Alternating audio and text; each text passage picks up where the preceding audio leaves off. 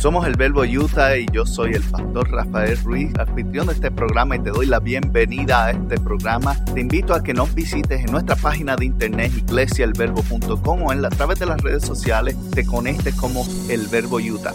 Gracias una vez más por estar con nosotros y espero que nos des la oportunidad, escuches este mensaje y lo disfrutes. Compártelo con alguien más y te puedes suscribir donde quiera que lo conseguiste. Hoy comenzamos una serie nueva una serie que se llama Marcados.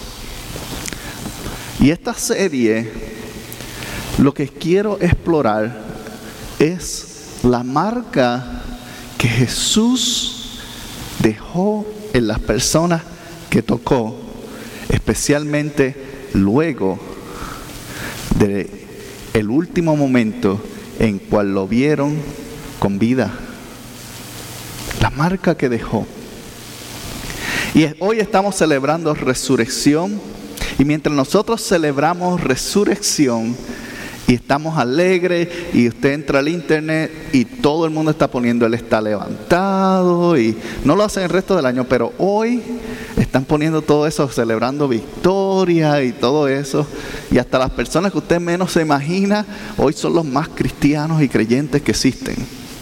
Y entonces, en medio de todo esto, hoy nos levantamos con un buen ánimo, alegres, mientras en Sri Lanka acaban de asesinar 200 cristianos con unas bombas en el día de Pascua. Hoy, hace tres horas atrás, el internet llena la información bastante rápido.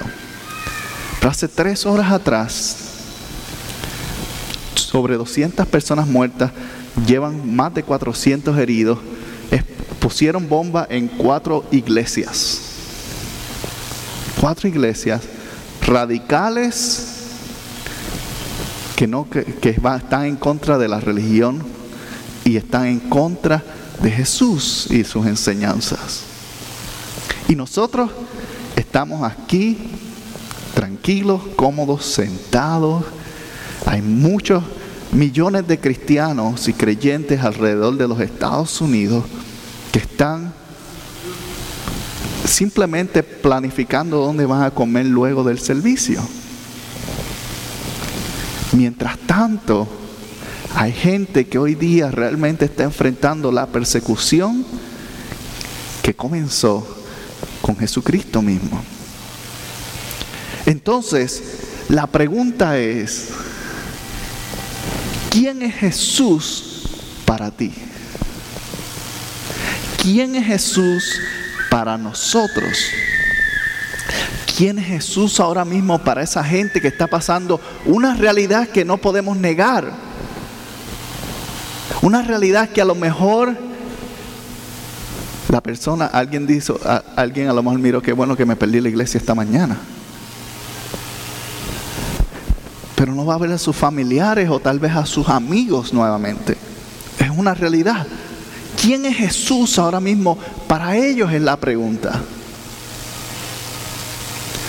¿Quién es Jesús para estas personas que tomaron su vida y la pusieron en un madero?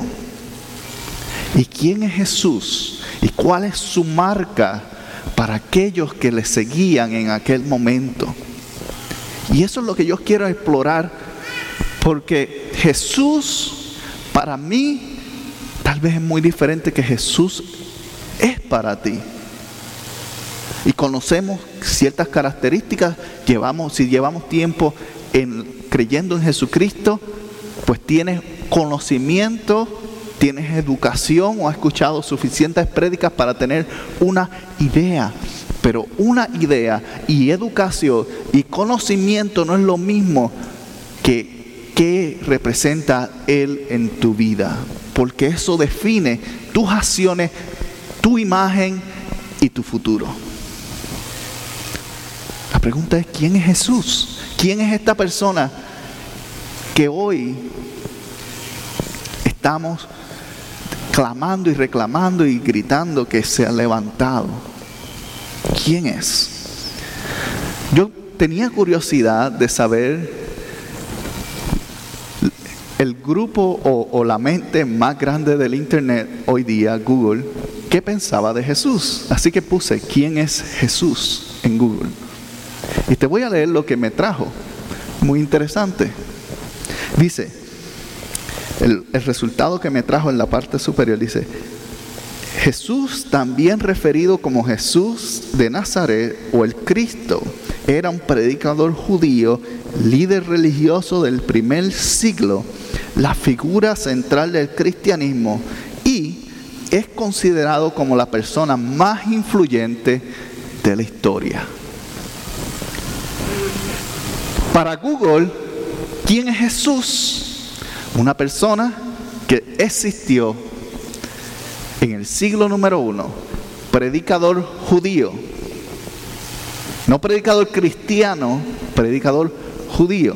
El cristianismo no existía. Y luego se dice, y se considera la persona más influyente de la historia. ¿Por qué se considera la persona más influyente de la historia? Bueno, yo te voy a invitar a que busques conmigo Mateo 21, 10. Y en Mateo 21, 10 vamos a ver una característica, algo interesante de Jesús mismo. Él está preparándose para un evento conocido como las Pascuas. En la serie anterior cubrimos bastante sobre la historia de Israel y las Pascuas. Las Pascuas eran una celebración que era un mandamiento para el pueblo judío para que no olvidaran la liberación que Dios les hizo de Egipto. Y hasta el día de hoy las practican. Y nosotros de cierta manera hemos adoptado algunas tradiciones con, con combinación de varias otras culturas, creyentes y no creyentes. Pero lo importante es que se mantiene el pensamiento en eso, ¿ok? Y las Pascuas, Jesús estaba preparando para celebrar las Pascuas.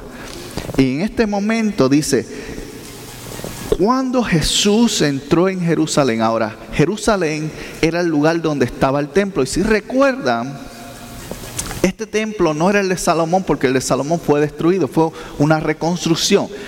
Él llega a celebrar, como todos los judíos, al nuevo templo que había sido construido por Roma. Y ellos llegan, está el pueblo llegando, y una de las costumbres que había en aquel momento era que toda la gente de otras naciones que eran mercaderes, comerciantes, personas que habían encontrado empleos en otros lugares, viajaban hasta Jerusalén para celebrar este gran evento que duraba siete días. ¿Ok? Por siete días ellos celebraban este evento y Jesús no se iba a quedar fuera del party. Él tenía que llegar a ese lugar. Llegó a Jerusalén y dice, y cuando entró en Jerusalén dice que toda la ciudad quedó conmovida. la ciudad quedó en oh. Y dice, ¿qué dice? ¿Quién es este? Ahora recuerden que no todo el mundo había conocido a Jesús, no todo el mundo conocía su ministerio. Dice que lo seguían multitudes, era una estrella. Pero multitudes de miles y diez miles es un porcentaje muy bajo de millones de personas muy pequeño. Ahora, había millones de personas reunidas en ese lugar para celebrar ese gran evento. Me imagino que caminar era algo muy difícil por esa área. Ya ha estado en una festividad de barrio, de pueblo, que hay todo el pueblo lleno. En Puerto Rico hay una que se llama la festividad de San Sebastián. Y esas festividades en lo que en la ciudad principal capital que se llama el Viejo San Juan si usted trata de caminar por las calles en medio de ella, está básicamente secándole el sudor a todo el mundo. Porque está tocando brazos. Y si usted, eso, pues uno anda así y tiene que cruciarse. permiso, cuidado. Y aprendes a hacer todos los movimientos de la zumba y todo eso mientras estás pasando por ahí. Y Cuando Jesús llegó a este lugar, a este punto, antes de eso dice que él estaba montado en un burrito. ¿Ok? Ahora, ¿por qué le llamó la atención esto? Porque había una profecía que se había hecho que el nuevo rey iba a entrar por las entradas de Jerusalén montado en un burrito. Ahora, ¿qué clase de, de entrada? ¿Por qué un caballo o algo más elegante, un burrito? Pero él entró ahí, en un burrito.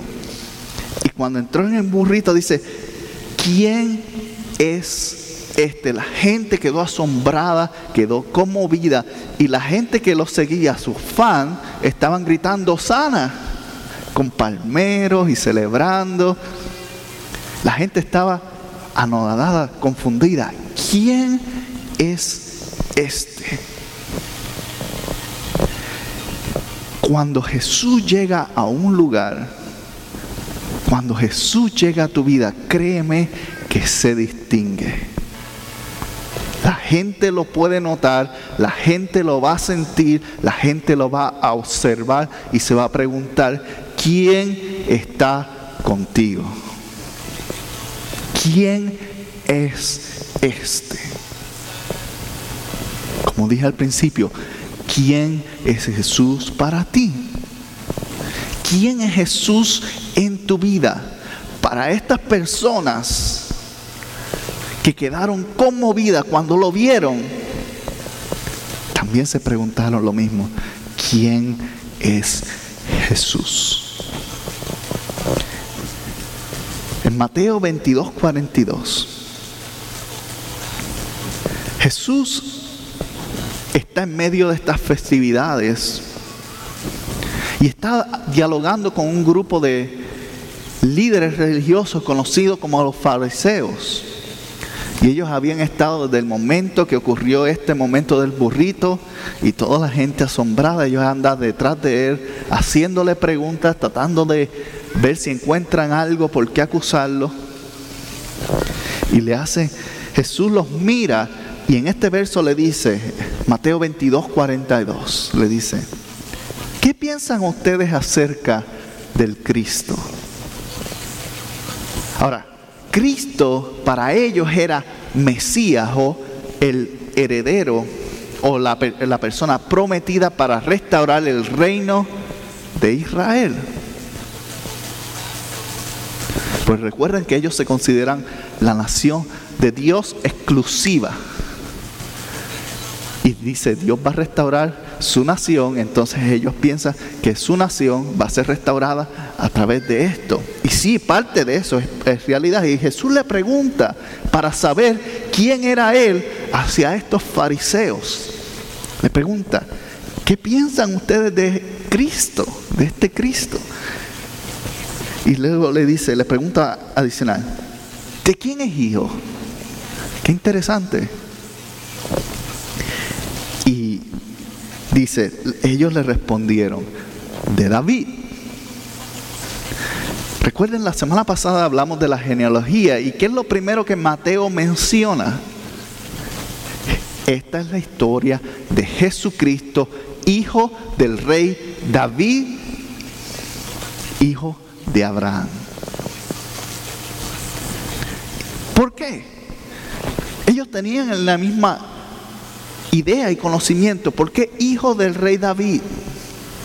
Porque representaba que él, quien sea que fuese el Cristo, era el heredero del trono.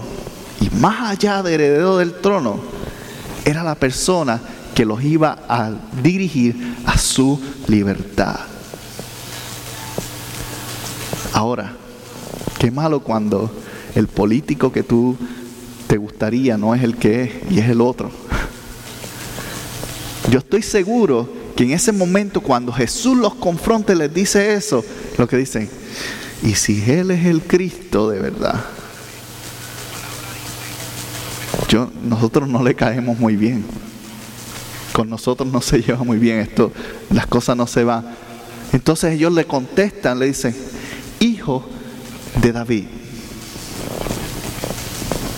Pero Jesús le dice, y los reta un poquito más, y le dice, oh hijo de David, o sea, es un descendiente de su sangre, que él tiene derecho a declarar eso, por ser hijo del linaje de José. Tiene derecho a reclamarlo. Pero él los reta dos versos más adelante y le dice, entonces, ¿por qué David le dijo el que ustedes llaman su hijo, mi Señor? Es la historia del huevo y la gallina. ¿Quién vino primero?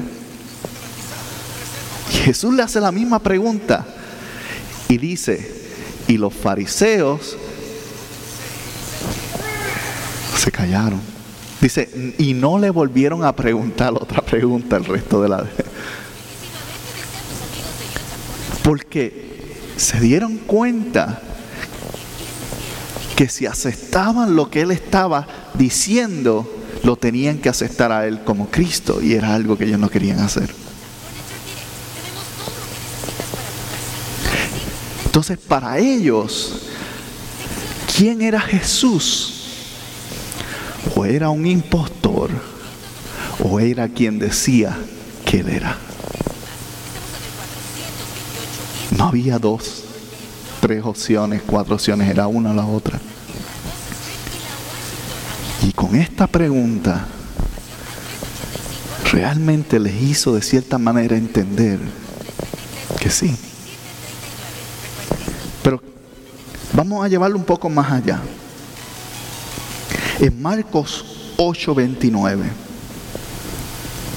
continúa esta conversación, pero ahora se torna a sus discípulos. Se torna a sus discípulos y le pregunta, ¿y ustedes quién creen que soy yo? ¿Quién creen que yo soy. ¿Quién soy yo para ustedes? ¿Quién es Jesús para los discípulos, los seguidores, las personas que están ahí? Y todo el mundo se aguantó porque algunos estaban pensando, bueno, él es un gran maestro, un rabino.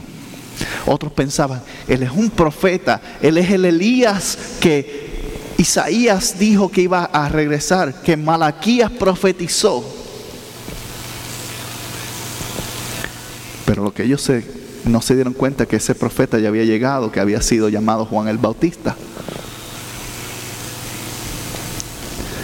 Él no podía ser Juan el Bautista porque ya le habían cortado la cabeza en este punto. Ellos estaban dudosos. Tres años y medio caminando con él, viendo todo lo que habían hecho. Aún así, todavía no podían realmente creer que Él era el Cristo, porque nuevamente eso indicaba que el reino le pertenecía a Él. Y aunque era un gran hombre, tal vez un seguidor, como dijo uno de sus seguidores llamado Natanael, qué bueno sale de Nazaret. Ahí no hay nadie. Una persona que sale de Nazaret, si claramente el Hijo de David, el elegido, era una persona de Belén. Entonces esto no cuadraba con lo que conocían.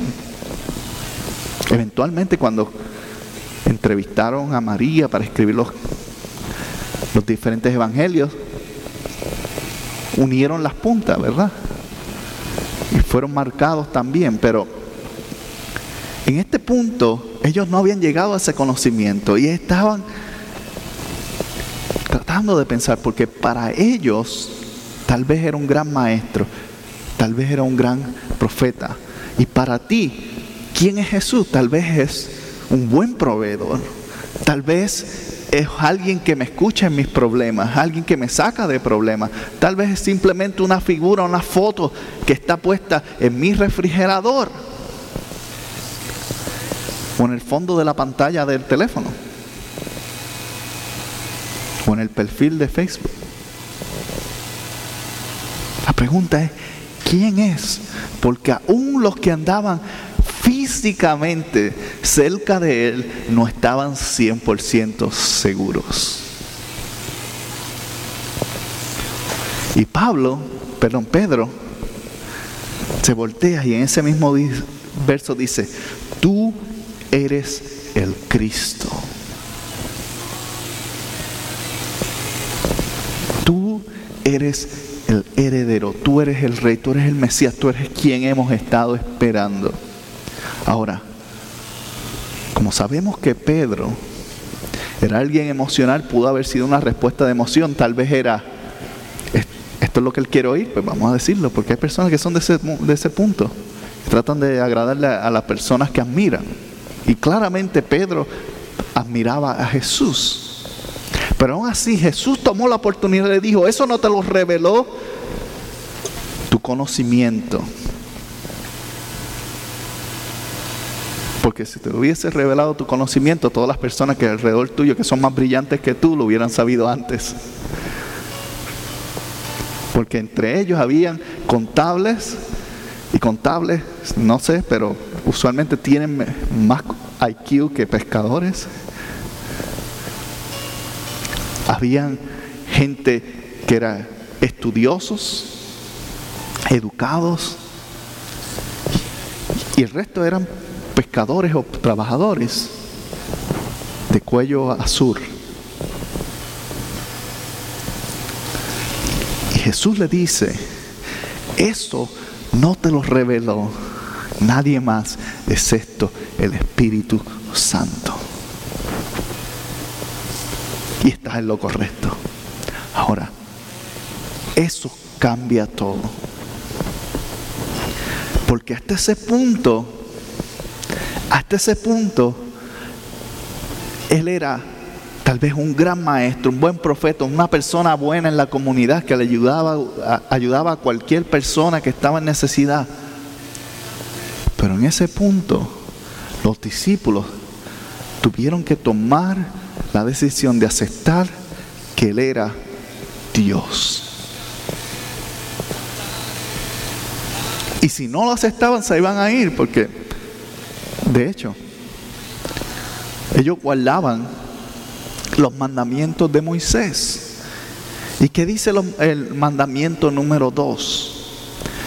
No te harás imagen de hombre, ni de estatua, ni de nada que camine sobre la tierra. Y Jesús, al aceptar el título de Cristo, estaba tomando la posición de decir yo soy Dios. Y en ese punto, si ellos no recibían y aceptaban eso, podían apedrearlo ahí mismo, porque era la ley. Pero aún así, escuche, aún así, aunque aceptaron que Él era Dios, no estaban seguros de que era real. En otras palabras, dijeron, tomamos tu palabra. Si tú dices que eres esto, pues te vamos a seguir. Yo me imagino que en ese punto comenzaron a hacer planes. Viene, ¿quién se va a quedar con el reino? De hecho, dice que había una discusión. Había una discusión y decía, Señor, cuando llegues a tu reino, en otras palabras, cuando te sientes en el trono de Israel, ¿quién va a estar a tu derecha y a tu izquierda? Ya ellos estaban declarando y, reclamando para sí mismos cuál iba a ser su posición dentro del gobierno nuevo que se iba a levantar. Y Juan decía, no, yo voy a estar aquí, yo voy a ser la persona que te va a dar los consejos, tu consejero principal. A lo mejor el otro estaba diciendo, yo seré tu copero, es personal para asegurar que nada te pase. Y ellos estaban discutiendo, cuando venga tu reino, Señor, ellos no estaban hablando del cielo, ellos estaban hablando de ese momento. Porque la promesa que ellos habían entendido es que venía un Mesías a restaurar la nación de Israel a su gloria. Ellos estaban luchando, ellos estaban discutiendo. ¿Y sabes qué? Ellos no sabían lo que estaban pidiendo. De hecho, Jesús los reprendió y le dijo, ustedes no saben lo que estamos hablando. Porque realmente cuando comenzó su reino, lo que habían a su lado eran dos ladrones. Uno a su derecha y uno a su izquierda. Cuando comenzó su reino no fue algo glorioso, fue algo humillante. En los estándares de aquella época. Hoy día lo miramos y decimos, ay, qué lindo, claro, porque a ti no te están poniendo los clavos. A ti no te están dando los latigazos ni la corona de espinas. Es hermoso. Créeme que Jesús siendo Dios, hasta lo pensó dos veces. Me dijo, Señor, si quieres, pasa esta copa, tú sabes. Hasta lo pensó dos veces. Entonces no fue, no era, él sabía que no era algo bonito. Y en aquel momento no era algo digno de gloria, pero era necesario. Era necesario para que hubiese un día de resurrección. Tenía que haber un día de muerte. Y la pregunta es, ¿quién es Jesús? Para ellos en aquel momento fue la respuesta.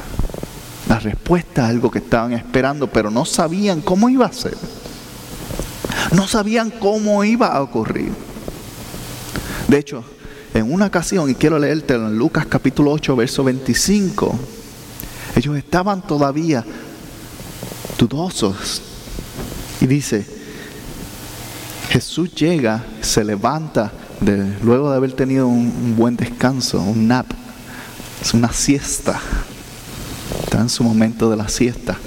Los españoles aprendimos de, de Jesús que hay que tomar siestas en medio del día. Dice, se levantó, calmó una tempestad y les dice luego, ¿dónde está la fe de ustedes? ¿Dónde está? Ya han andado conmigo, ya han visto, yo soy el Cristo. Están convencidos. ¿Dónde está? ¿Y qué dice? Y se decían entre uno al otro, ¿quién es este que manda aún los vientos y al agua y le obedecen? ¿Quién era Jesús? ¿Quién era Jesús para ellos? ¿Quién es Jesús para ti? ¿Quién es Jesús para esta sociedad? Para nuestra sociedad Jesús es un inconveniente. Porque aceptar que Él es el Cristo para esta sociedad significa lo mismo que para los fariseos. Que entonces tienen que aceptarlo y seguirle. Y no es algo que les gusta. Y tú tal vez le estás siguiendo, estoy seguro que le estás siguiendo, lo has aceptado y llevas tiempo en tal vez como creyente. Pero cuando llegan momentos como esas tormentas en nuestra vida, nuestra fe desvanece. Aun cuando sabemos que Él es Cristo, que Él es Dios, lo hemos aceptado, hemos recibido su llamado, su palabra, le hemos seguido, hemos sentido cosquillitas y todo lo que viene con eso.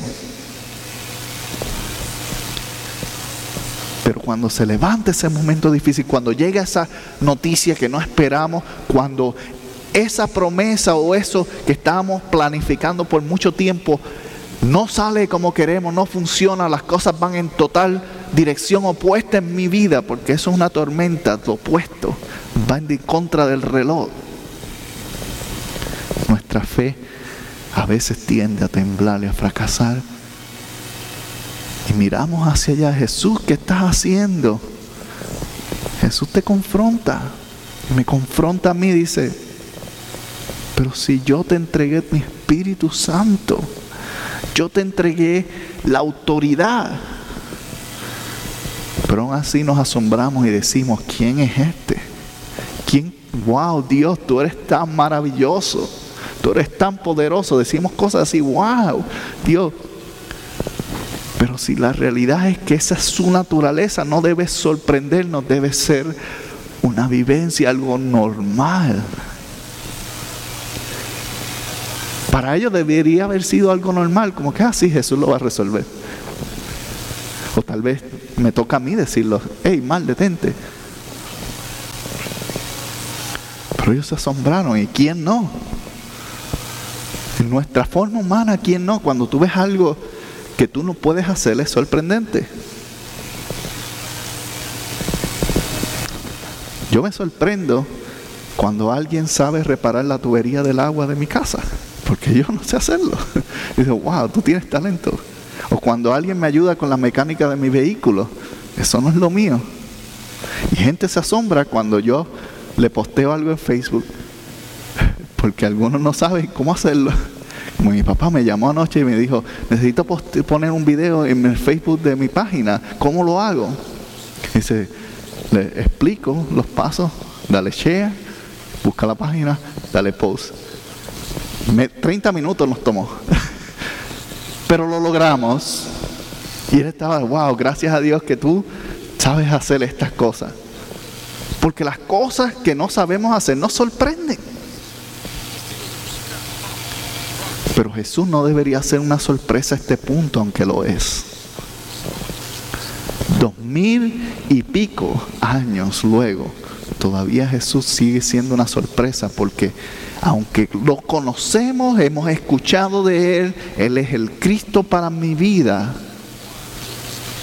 realmente entiendo que eso significa para mí. Porque los discípulos en este punto todavía no lo entendían. Lo conocían, tenían la educación al respecto, lo habían visto hacer obras maravillosas todo el tiempo. Imagínense andar con una persona que en comán, al decir cualquier cosa, multiplica la comida. Yo tuviera unas cuantas libras extra.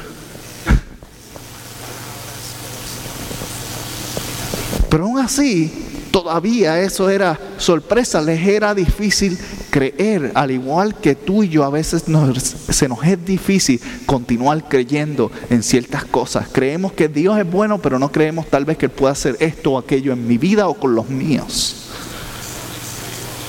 Y la pregunta nuevamente, ¿quién es Jesús en ti, en mí? Quiero que vayas conmigo a Juan capítulo 8, verso 54 y ya estamos terminando. Esas son palabras de aliento para tu vida. Y en este capítulo le explica lo siguiente, que cuando cuando uno se reconoce a sí mismo, de nada sirve. Jesús puede venir a mi vida y decirme en persona, yo soy Jesús. Y yo vi, wow, qué cool, puedo tener tu autógrafo. O tal vez sería lo contrario, ah, tú me estás tomando el pelo, ¿quién tú eres? Pero no. Jesús dice en este pasaje, si yo me glorifico a mí mismo, mi gloria no significa nada si yo me glorifico a mí mismo, mi gloria no significa nada. Pero quien me glorifica es mi Padre, el que ustedes dicen que es quien? Su Dios.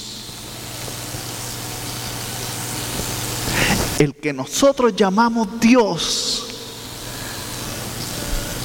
es el que le da el poder también a Él, el que le da la autoridad, el que le dio el gobierno. Entonces si decimos, ay, yo creo en Dios, pero le dudo a Él, le estás dudando a Dios. si yo creo que existe una fuerza más poderosa ya que controla las cosas y no les quiero poner nombre porque significa que tengo que reconocer que Él es Cristo y que entonces si le reconozco que Él es Cristo significa que todo lo que yo he luchado por no hacer, ahora tengo que seguirlo, pues tengo problemas con eso. Pero ¿quién le dio la gloria? ¿Quién le dio la autoridad? Es quien nosotros le llamamos nuestro Dios. Y si nosotros le llamamos nuestro Dios, le llamamos a Cristo nuestro Dios, entonces tenemos que acoplarnos a todo lo que eso involucra. Tenemos que y someternos a eso que conlleva.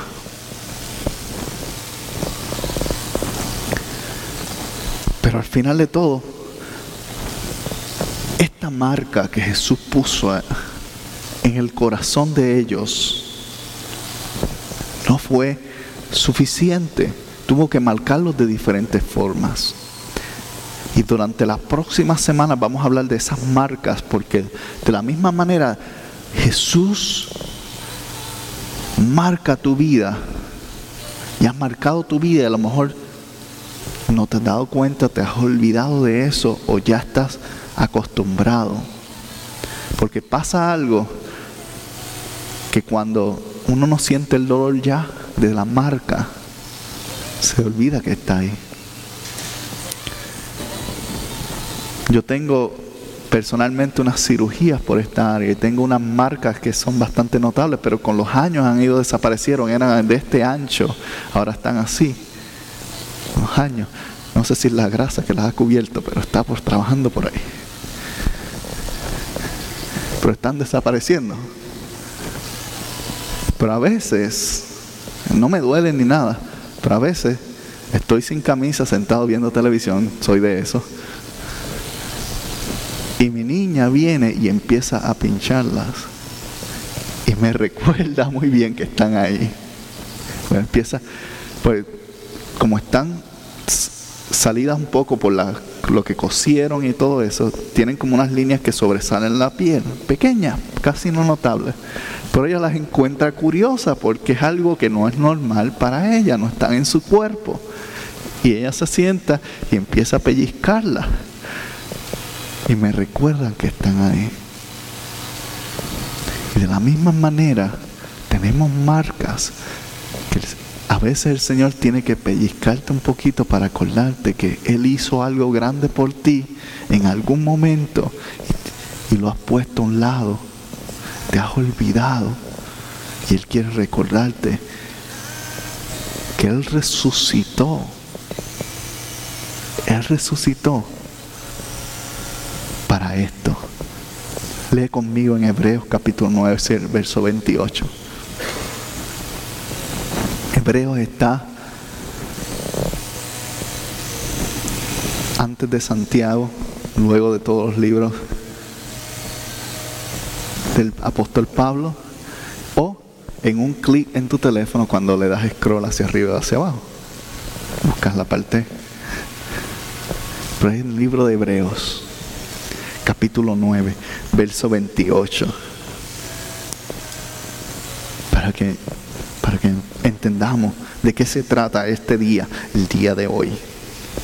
Dice, también Cristo fue ofrecido en sacrificio una sola vez para quitar los pecados de muchos y aparecerá por segunda vez ya no para cargar con pecado alguno, sino para traer salvación a quienes le esperan. De eso se trata el día de hoy. De que aún esa gente en Sri Lanka que están lamentando el día de hoy, la esperanza continúa de que algún momento cuando ellos regresen ese dolor ya no va a estar que así como en tu vida, esas cosas que te han afectado a través de tu historia, que es tuya personal, si le esperas, Él va a regresar una segunda vez para darte el futuro que es eterno.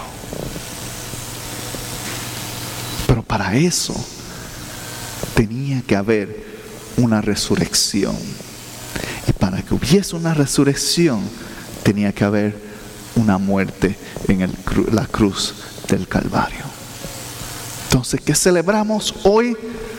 No es nada tal vez bonito, pero es necesario. Lo que estamos recordando hoy, celebrando que Él se levantó, era lo que tú y yo necesitábamos para entrar nuevamente a la presencia de Dios. Porque si no importa tu historia, no importa lo que tú has hecho, no importa quién tú eres, ante Él, si tú lo has recibido, lo has hecho parte de ti, si Jesús es el Salvador, que dice ahí en el libro de Hebreo, el Salvador del mundo, si Él es el Salvador para ti, tus pecados han sido perdonados y vas a pasar la eternidad con Él. Pero solamente tú conoces quién es Jesús para ti. Si es otra figura política, si es un predicador del primer siglo o si es el que te trae la vida que tú tienes hoy, si es el que te restaura, si es el que te sana, si es el que te da libertad de tus acciones. ¿Quién es Jesús? Yo te voy a invitar que hoy te pongas en pies.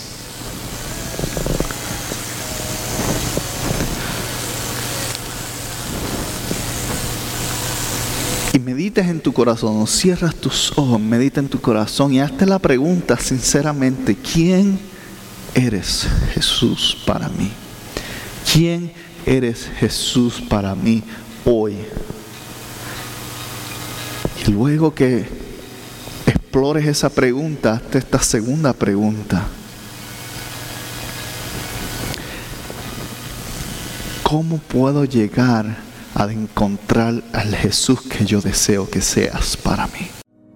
Si te gustó este programa o quieres saber más sobre la iglesia El Verbo en Ogden, Utah, te invitamos a que visites nuestra página iglesiaelverbo.com o puedes comunicarte con nosotros a través de mi correo electrónico pastor@iglesialverbo.com o puedes llamarnos directamente al 801-878-6161. Gracias por haber sido parte y si no te has suscrito, recuerda suscribirte y dejarnos también un buen comentario. Puedes suscribirte en iTunes, en Google Play o donde quiera que conseguiste este programa o podcast. Muchas bendiciones para todos y nos veremos la próxima semana.